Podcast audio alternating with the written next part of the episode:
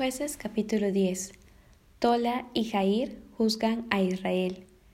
Después de Abimelech se levantó para librar a Israel, Tola, hijo de Fua, hijo de Dodo, varón de Isaacar, el cual habitaba en Samir, en el monte de Efraín. Y juzgó a Israel veintitrés años y murió, y fue sepultado en Samir.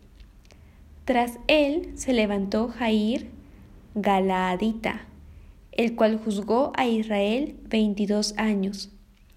Este tuvo treinta hijos que cabalgaban sobre treinta asnos y tenían treinta ciudades que se llaman las ciudades de Jair hasta hoy, las cuales están en la tierra de Galaad.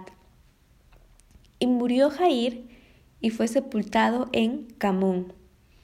Jefté liberta a Israel de los amonitas. Pero los hijos de Israel volvieron a hacer lo malo ante los ojos de Jehová y sirvieron a los Baales y a Astarot, a los dioses de Siria, a los dioses de Sidón, a los dioses de Moab, a los dioses de los hijos de Amón y a los dioses de los filisteos, y dejaron a Jehová y no le sirvieron.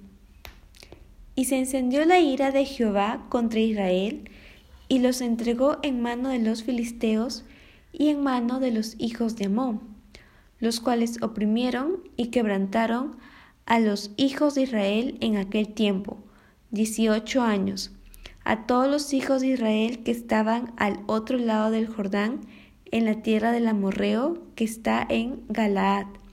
Y los hijos de Amón pasaron el Jordán para hacer también guerra contra Judá y contra Benjamín y la casa de Efraín, y fue afligido Israel en gran manera.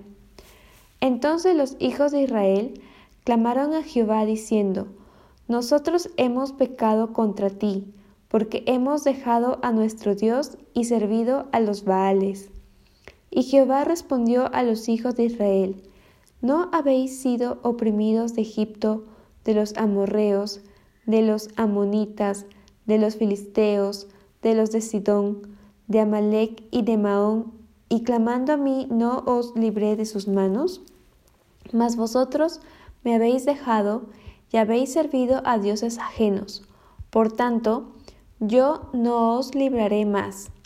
Andad y clamad a los dioses que os habéis elegido, que os libren ellos en el tiempo de vuestra aflicción y los hijos de Israel respondieron a Jehová, Hemos pecado, haz tú con nosotros como bien te parezca, solo te rogamos que nos libres en este día. Y quitaron de entre sí los dioses ajenos y sirvieron a Jehová.